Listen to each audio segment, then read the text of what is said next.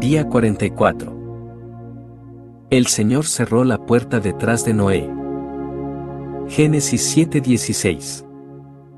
Noé fue apartado del mundo, encerrado tras la puerta del arca, por medio de la mano de amor divino.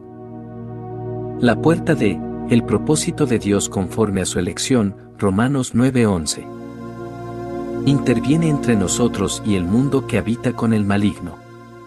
No, somos, del mundo, como tampoco Jesús era, del mundo, Juan 17:14.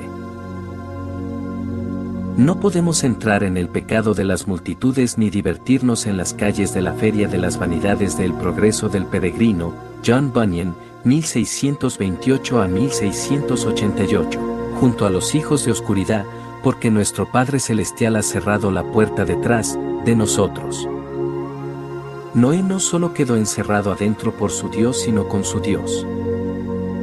La invitación del Señor, pero contigo estableceré mi pacto, y entrarán en el arca tú y tus hijos, tu esposa y tus nueras, Génesis 6:18, muestra con claridad que Dios mismo tuvo la intención de habitar en el arca con su siervo. Del mismo modo, todos los escogidos de Dios habitan en Él y Él en ellos. Cuán benditos somos al ser incluidos en el mismo círculo que incluye a las tres personas de la Trinidad de Dios, el Padre, el Hijo y el Espíritu.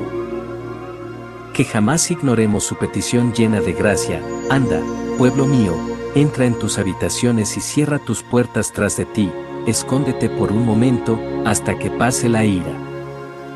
Isaías 26:20 Noé estaba seguro de la promesa de Dios ningún mal habrá de sobrevenirte. Salmo 91.10.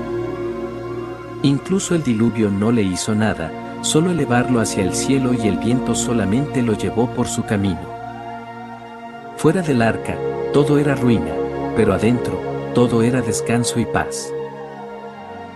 Sin Jesucristo perecemos, pero en Él hay absoluta seguridad.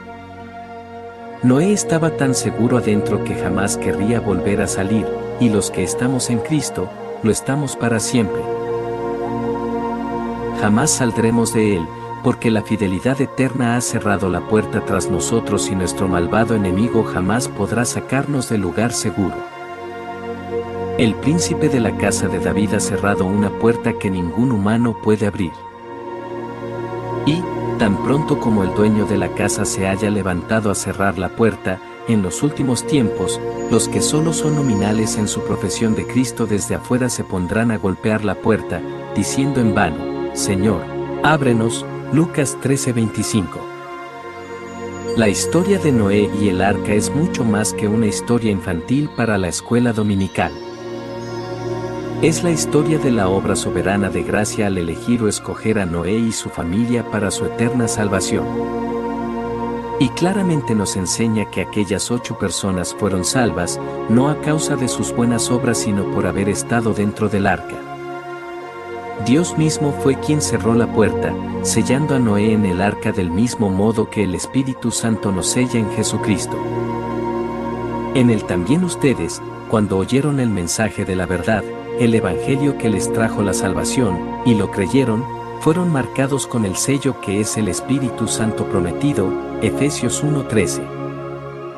El sello del Espíritu Santo tiene un doble propósito, no solo nos protege de forma permanente en Cristo, sino que también es el sello de propiedad que nuestro Rey tiene sobre nosotros, así como un rey terrenal sellaba sus cartas con su nombre. Y el sello del Espíritu Santo prometido es suficiente para protegernos en Cristo hasta su regreso, dado que el siguiente versículo afirma, fueron sellados para el día de la redención, Efesios 4:30. Te doy gracias porque solo tú, Señor, me haces vivir confiado, Salmo 4:8.